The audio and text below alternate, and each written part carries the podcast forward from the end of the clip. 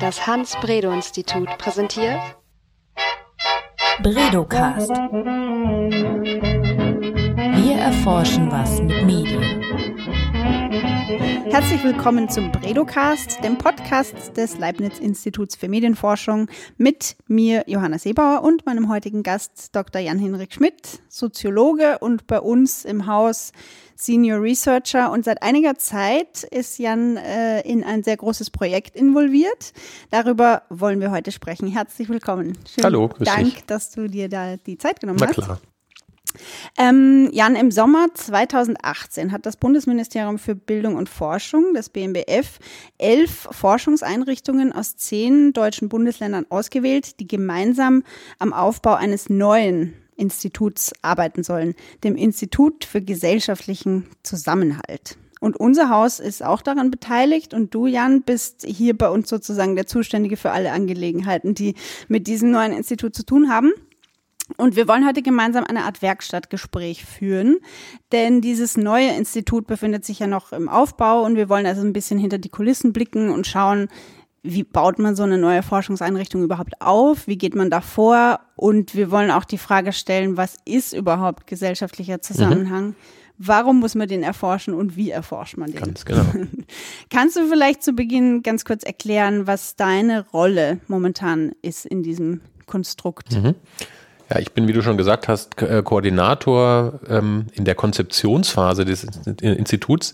Das ähm, Ende 2018 bis Ende 2019 ist eine einjährige Konzeptionsphase vorgeschaltet, in der sich die beteiligten Standorte eben Gedanken darüber machen, zum einen, wie soll das Forschungsprogramm für eine dann folgende vierjährige Hauptphase aussehen, was soll erforscht werden im Zusammenhang, da kommen wir ja sicher nachher noch drauf, aber auch, äh, wie soll dieses Institut organisiert werden, weil es eben kein Institut sein wird, das irgendwo äh, in Berlin oder München oder Karlsruhe dann ein, ein Gebäude hat, wo dann Forscherinnen und Forscher zusammensitzen, sondern es wird ein dezentrales Institut sein, ähm, wo also die Forschungsarbeit ähm, auf diese elf Standorte verteilt ist. Und an jedem dieser Standorte gibt es jetzt ähm, eben seit Ende letzten Jahres Teams oder auch davor schon, die sich zusammengefunden haben und zusammen erarbeiten wir nun Arbeitsprogramm und auch Governance-Struktur, nenne ich mal, also die Regeln und die, die, die Rahmenbedingungen, wie wir dann ähm, für die nächsten vier Jahre zusammenarbeiten wollen. Und was ist das Ziel dieses neuen Instituts? Äh, das Ziel ist, ähm, gesellschaftlichen Zusammenhalt zu erforschen. Es ist ein Forschungsinstitut ähm, und die, ähm, das Ganze eben äh, tatsächlich nicht im, im sprichwörtlichen Elfenbeinturm, sondern in enger Rückbindung an die Gesellschaft. Das heißt, ähm, die Forschung, die wissenschaftliche Forschung und der Transfer soll in diesem Institut eng miteinander verbunden sein. Transfer ist hier nicht einfach nur im, im Sinne von Öffentlichkeitsarbeit gemeint, die es auch geben wird, sondern Transfer ähm, soll umgesetzt werden, so dass die Bevölkerung gesellschaftliche Gruppen, interessierte Bürgerinnen und Bürger, zivilgesellschaftliche Institutionen ähm, möglichst in vielen Forschungsprogrammen eingebunden sind, ähm, im Sinne, das kann von partizipativer Forschung, äh, Aktionsforschung reichen bis hin zu ähm, innovativen Formen der Wissensvermittlung von Ergebnissen aus dem Institut. Das ist auch Teil der im Moment der Planung, ähm, dass wir uns von vornherein eben nicht nur Gedanken über möglichst interessante, innovative Forschungs Projekte machen, sondern eben auch über mindestens genauso interessante und innovative Formen der, des Transfers in und mit der Gesellschaft. Mhm.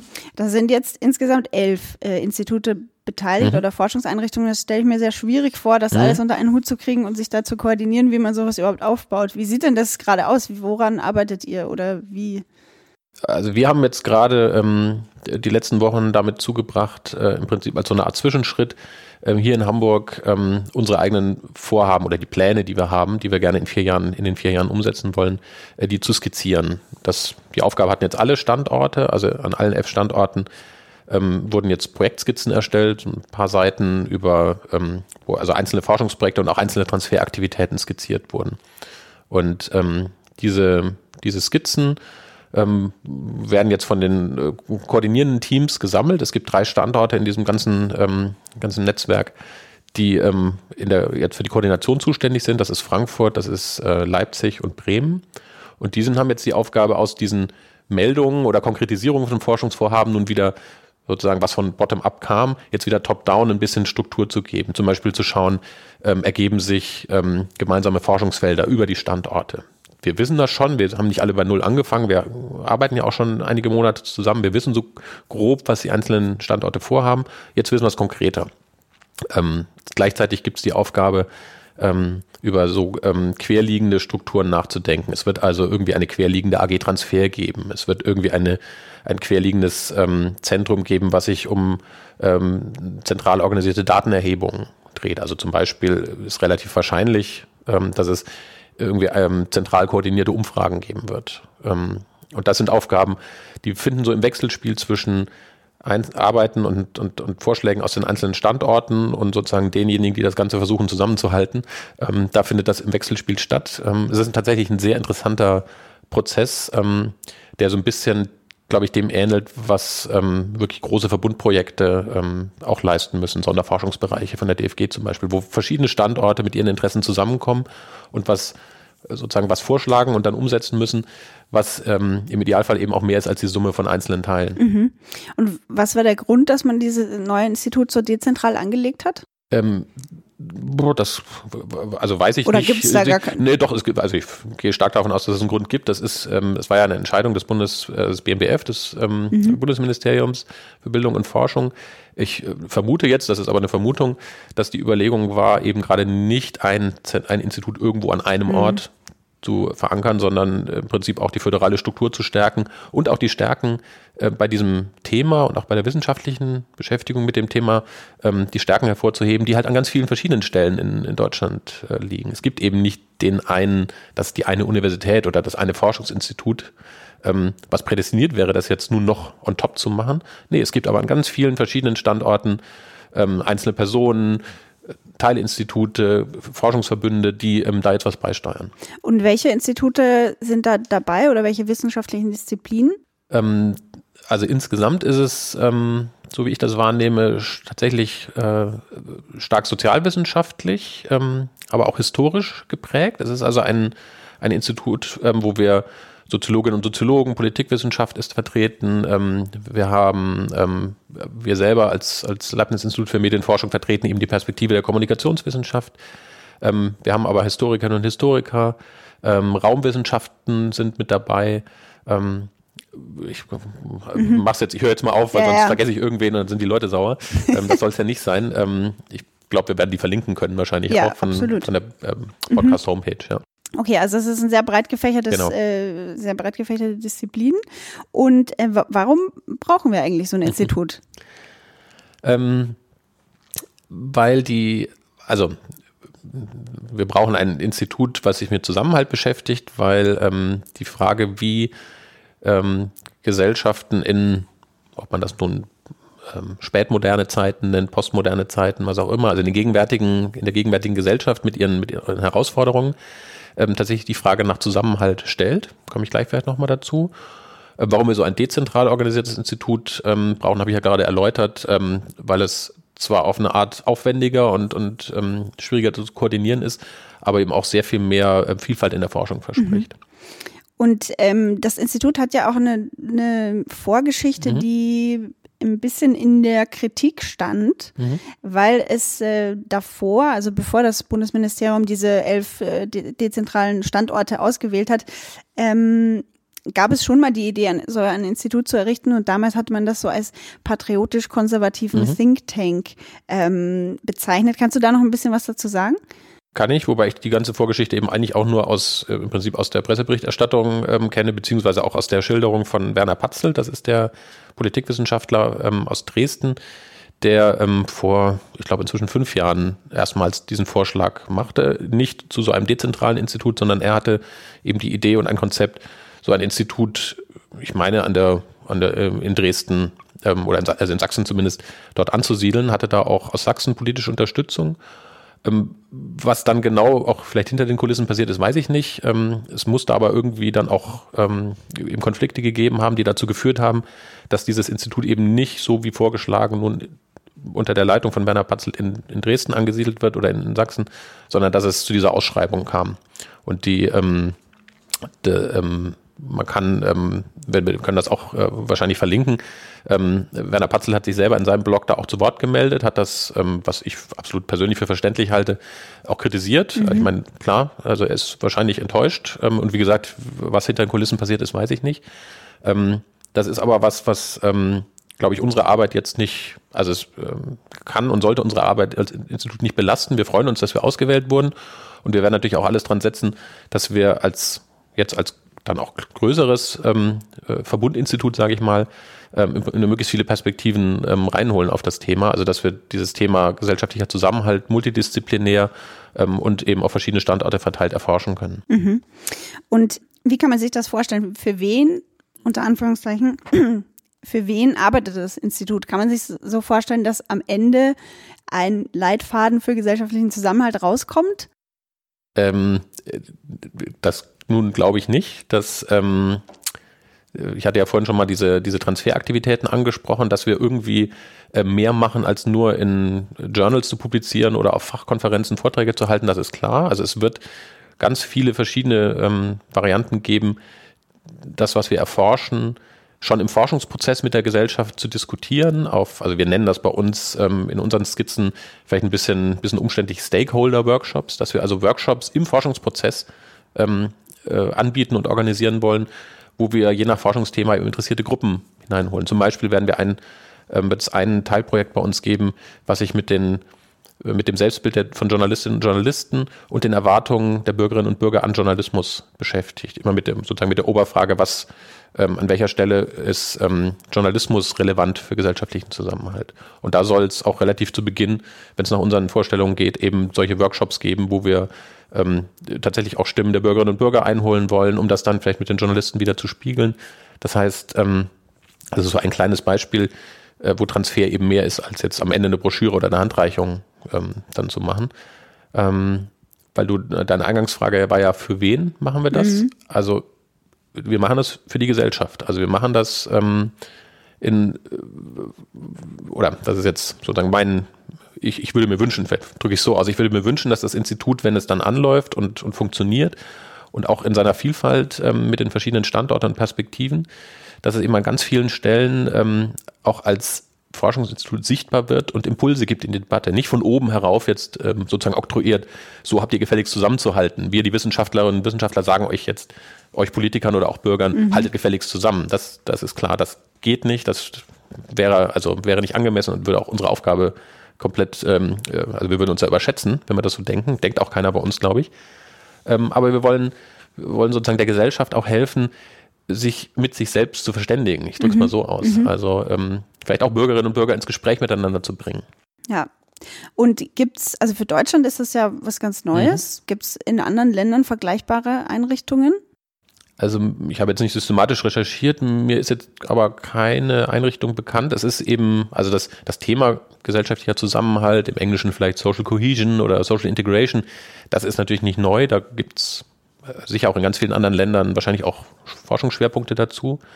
Aber ein ähm, sozusagen wirklich ein so dezentral organisiertes Institut ähm, gibt es meines Wissens noch nicht. Dass die Vorbilder wären im Grunde wahrscheinlich so Forschungsverbünde wie Sonderforschungsbereiche. Zum Beispiel, da gibt es äh, von der Deutschen Forschungsgemeinschaft gibt sogenannte Transregios. Das sind auf verschiedene Standorte verteilte Sonderforschungsbereiche, also Großvorhaben auf zwölf Jahre angelegt. Im Grunde ist es so ein bisschen dieses Kaliber. Mhm. Ähm, wir haben jetzt die ganze Zeit schon diesen Begriff gesellschaftlichen mhm. Zusammenhalt relativ unbedarft benutzt. Ähm, das ist ja ein sehr abstrakter Begriff mhm. und kann für jeden was anderes bedeuten. Wie würdest du den beschreiben oder wie verwendest, wie würde das äh, neue Institut ihn verwenden? Mhm. Das ist ähm, in gewisser Weise auch noch im Fluss. Also es gibt kein ähm, auch wieder von oben oder von unten aufoktroyiertes Verständnis, keine, keine Definition, an die sich alle gefälligst zu halten haben. Ähm, auch das Teil dieser Arbeit an einem Arbeitsprogramm also was wollen wir erforschen, ist auch äh, Arbeit an einem sogenannten Mission Statement, also so ein relativ kurzes Positionspapier, sage ich mal, wo, ähm, ähm, wo also der Ausgangspunkt der Arbeiten geschildert wird. Und dieses Dokument ähm, ist im Fluss, also das, was ich jetzt sage, kann sich auch noch wandeln. Ähm, aber ich glaube, dass, also wir teilen alle das Verständnis, dass wir erstens ähm, Zusammenhalt nicht per se als gut ansehen, sondern immer auch mhm. den Blick dafür haben wollen, dass es auch Formen des Zusammenhalts oder einzelne, vielleicht auch historische Beispiele gibt, wo Zusammenhalt ähm, auch negative Folgen hatte. Stichwort einfach Ausgrenzung, Exklusion. Ähm, ne, also diese sozusagen diesen mhm. Doppelcharakter. Weil Zusammenhalt auch immer bedeutet, dass irgendjemand dann nicht dazugehört? Genau, in der Regel ist Zusammenhalt ja sozusagen eine bestimmte Gruppe sozusagen fühlt sich miteinander verbunden und ähm, ob das nun in kleineren Gruppen sozialpsychologische Prozesse sind oder in größeren Systemzusammenhängen, äh, hat Zusammenhalt nach innen eigentlich immer auch was mit Abgrenzung nach außen zu tun. Die, also das ist eben so ein Wechselspiel. Ähm, also für denjenigen, der, der, sozusagen draußen ist, ist der Zusammenhalt derjenigen, der drin ist, vielleicht doof, weil es eben ausgrenzt oder, oder diskriminiert oder so. Das ist, das ist so ein, ein Grundgedanke, den eigentlich alle, ähm, äh, meine ich, alle teilen, so im Grundsatz. Ähm, was ich, was ich selber sehr, ähm, eigentlich sehr plausibel finde, ist die Vorstellung, dass ähm, in gegenwärtigen Gesellschaften Zusammenhalt eben auch nicht mehr sozusagen gesamtgesellschaftlich über geteilte, also wirklich aus, ausbuchstabierte geteilte Werte oder Lebensstile funktioniert. Man kann sich, also eine, eine auch empirisch untersuchende Frage ist, inwieweit bestimmte Dinge ähm, tatsächlich sozusagen als Gesetz voraussetzen. Dann würde man sagen, zum Beispiel das Grundgesetz ne, wäre so ein, würde so einen Werterahmen vorgeben, aber darüber hinaus ähm, ist unsere Gesellschaft zu plural. Und das finde ich persönlich, ähm, das ist auch gut so. Es gibt viele gute Gründe, dass wir in der, also in der Gegenwart eben keine homogenen Gesellschaften mehr haben, sondern heterogene. Und dann stellt sich die Anschlussfrage, ähm, was kann auch heterogene Gesellschaften zusammenhalten? Und da ist die Idee, die ich plausibel finde, wie gesagt, dass es die Art und Weise ist, wie diese Gesellschaft mit Konflikten umgeht.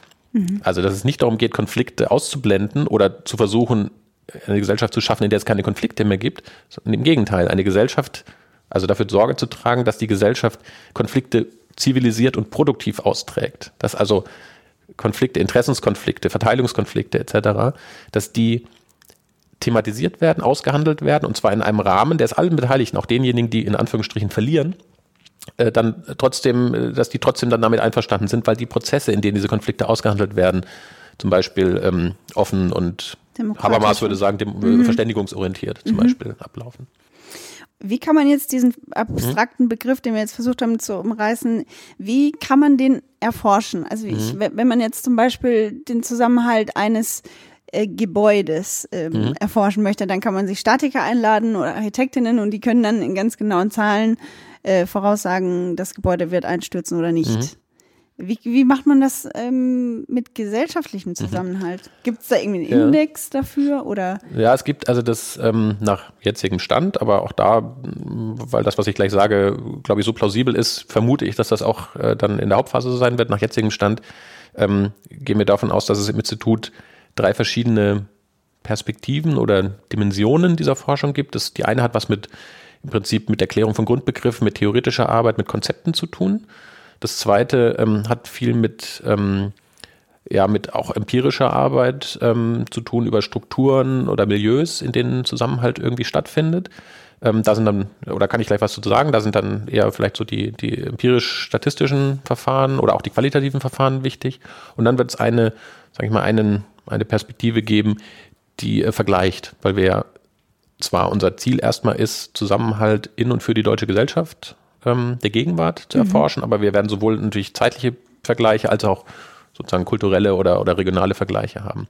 Also in diesem, na, wenn man sich das gedanklich vorstellt, sozusagen in diesem dreidimensionalen Raum können sich Projekte ansiedeln. Manche sind wirklich eher theoretisch begrifflich, andere sind ganz stark vergleichend und empirisch und so weiter. Ne? Man kann das so ein, kann das so ein, wenn man es will, kann man so, eine, so einen dreidimensionalen Raum aufspannen.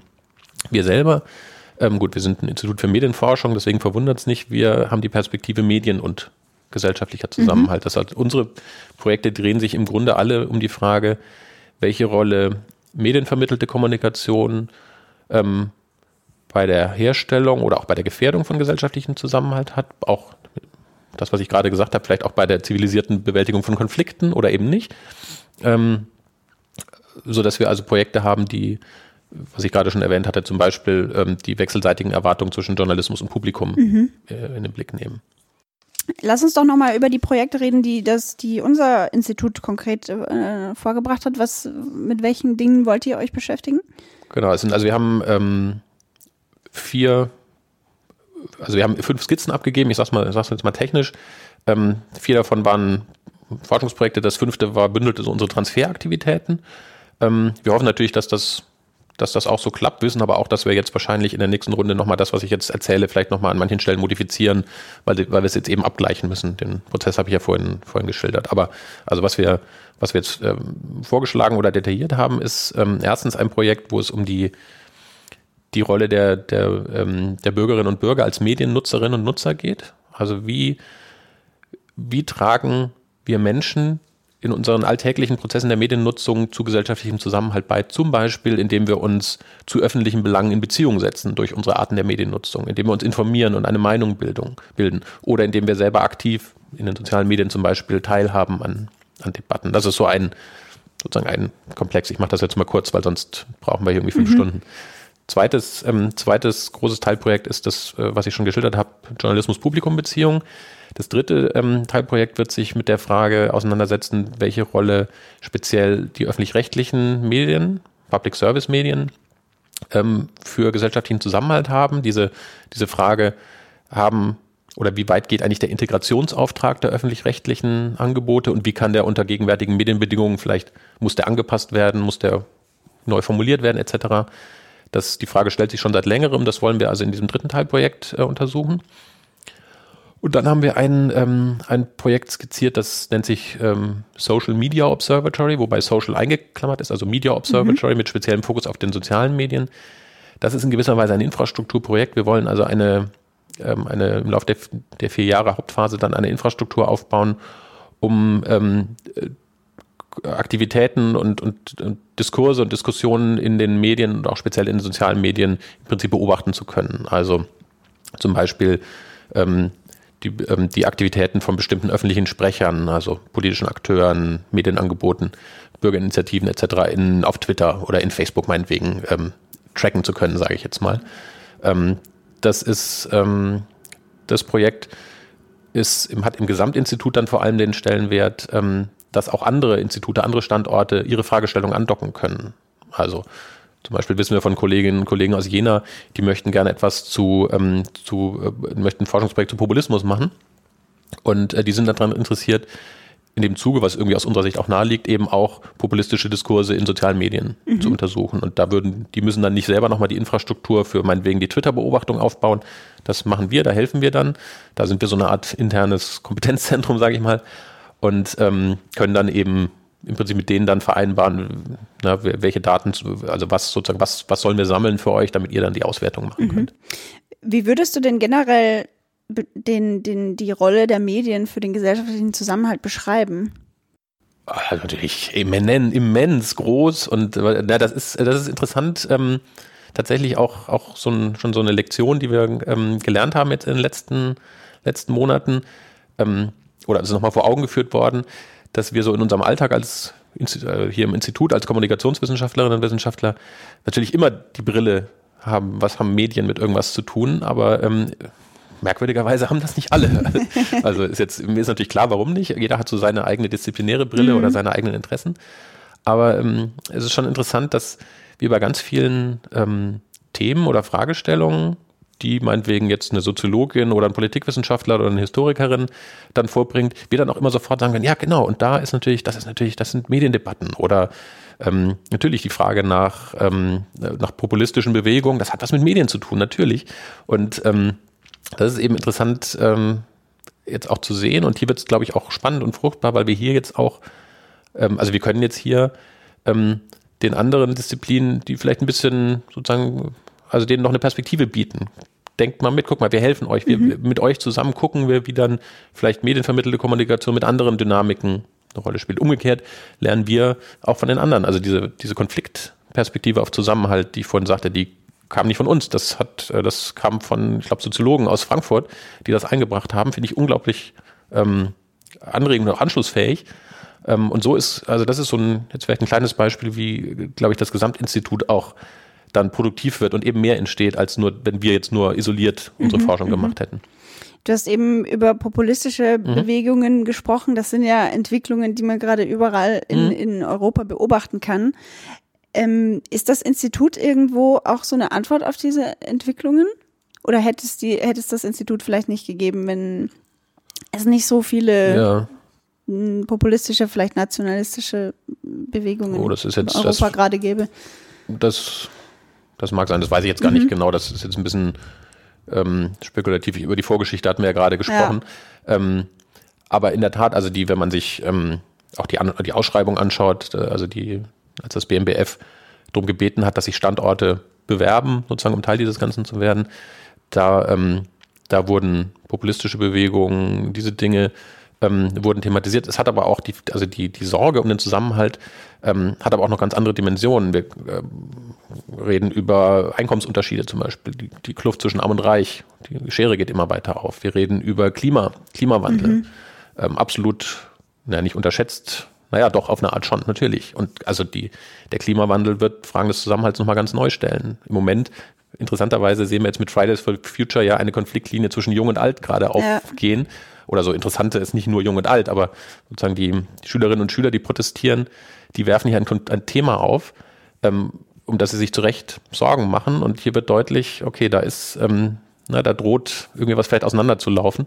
Ähm, also das waren jetzt zwei oder drei äh, Beispiele, äh, so dass ich das Institut jetzt, das Gesamtinstitut nicht darauf reduzieren würde, dass jetzt Populismusforschung unter dem Deckmantel des Zusammenhalts gemacht wird, sondern es ist, ist deutlich mehr. Und aber ist der, ist der gesellschaftliche Zusammenhalt gerade mehr gefährdet, als das vielleicht noch vor 10, 20 Jahren war?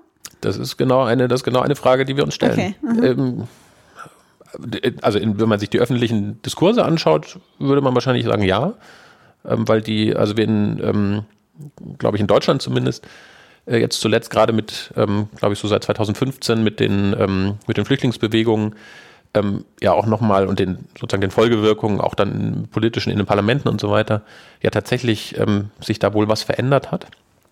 Aber ob man jetzt wirklich davon sprechen kann, dass unsere Gesellschaft als Ganzes jetzt weniger zusammenhält, weiß ich nicht. Das, das wär, ist aus meiner Sicht eben auch eine Aufgabe, die mit unterschiedlichen Methoden aus unterschiedlichen Disziplinen jetzt eben zu beantworten wäre. Okay, ähm, dann vielleicht noch ein paar abschließende Fragen. So, was ist, was ist jetzt so dein, ähm, deine Hoffnung für die nächsten paar Jahre oder was, äh, was erwartest du dir davon? Von dem Institut, Genau, ja. Ein paar Jahre greift schon relativ weit vor. Also im Moment ist es so, dass Oder wir. sagen wir ein paar Monate. Genau. Was sind so die nächsten Schritte? Fangen Also wir so der, an. der nächste ganz große Meilenstein, sag ich mal, wird eben sein, dass wir als Gesamtverbund dann eben einen, einen Antrag abgeben müssen, was wir in den vier Jahren dann machen wollen. Das wird im Sommer sein. So. Ähm, und es wird jetzt im Sommer sein, um idealerweise dann äh, mit Beginn von 2020 auch tatsächlich äh, die Zusage zu haben, dass wir mit dem, was wir vorgeschlagen haben, ähm, vier Jahre gefördert werden und ähm, vier Jahre Forschung und Transfer leisten können. So die ähm, es gibt seitens des ähm, Ministeriums oder auch seitens der Politik, kann man glaube ich sagen, gibt es durchaus Interesse daran, das jetzt nicht nur auf vier Jahre zu begrenzen, sondern äh, das vielleicht auch weiterzuführen. Das wird dann Teil auch der nächsten Jahre sein, zu überlegen, wie kann man denn das, also sozusagen, gibt das Thema und die Art, wie wir das Thema als Gesamtverbund bearbeiten, ist das so tragfähig, dass man das eben über die vier Jahre hinaus noch weitermachen kann.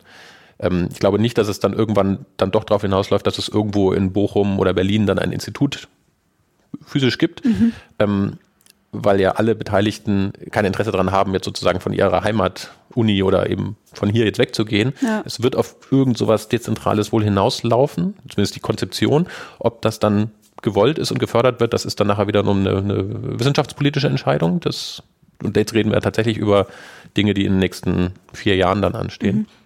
Also ich würde mir wünschen, dass wenn wir jetzt in, in zwei Jahren so eine Art Zwischenbilanz oder in vier Jahren nochmal eine Bilanz dieser ersten vier, dieser ersten Förderzeit machen, dass ich dann ähm, ganz tolle Berichte geben kann von, von super tollen Veranstaltungen, von Gesprächen mit Bürgerinnen und Bürgern, von interessanten Papers, die wir veröffentlicht haben, von Konferenzen und Workshops, die wir organisiert haben. Also ähm, und das Ganze ähm, als eine Aktivität, die zwar Teil dieses Instituts für gesellschaftlichen Zusammenhalt ist, aber wo trotzdem auch klar und deutlich ist, das machen wir, also wir, wir als Leibniz-Institut für Medienforschung, wir als Bredos, ähm, haben da einen Teil. Wir sind auch als Bredos sichtbar.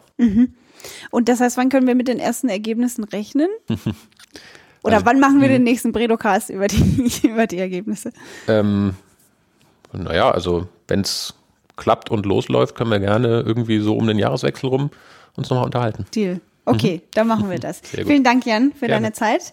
Das war der Bredocast. Ähm, wir wünschen einen schönen Tag und wir hören uns beim nächsten Mal. Tschüss. Bredocast. Wir erforschen was mit Medien.